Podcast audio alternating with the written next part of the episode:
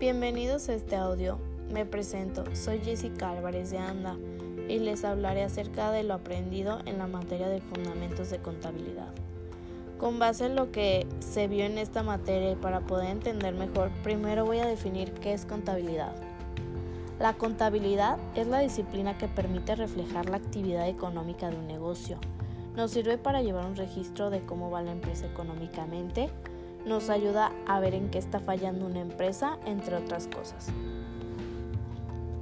En esta materia se vieron varios conceptos acerca de la contabilidad, como por ejemplo el activo, que representa aquellas cuentas que se reflejan bienes, propiedades, inversiones y derechos a favor de la empresa. O el pasivo, que representa aquellas cuentas que reflejan las deudas a cargo de la empresa. Y el capital, que son las cuentas que reflejan las aportaciones hechas por los dueños. Además de eso, también se vieron los estados financieros básicos o estados contables básicos, que se definen como un registro formal y cuantitativo de las actividades financieras de la empresa, persona o entidad.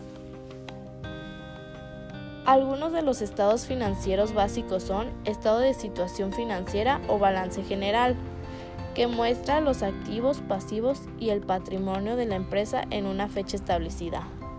También tenemos el estado de resultados o estados de pérdidas y ganancias, que muestra el origen del ingreso neto de la empresa en un periodo determinado.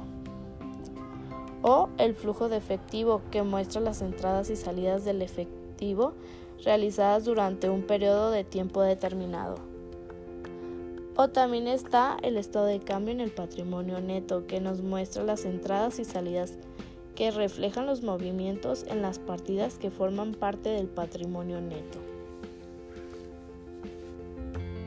Es importante mencionar que el contador debe estar actualizado en todos los ámbitos que le conciernen, ya sea legal, contable, fiscal y administrativo y debe tener un amplio conocimiento de las leyes, normas, códigos y reglamentos que rigen la materia.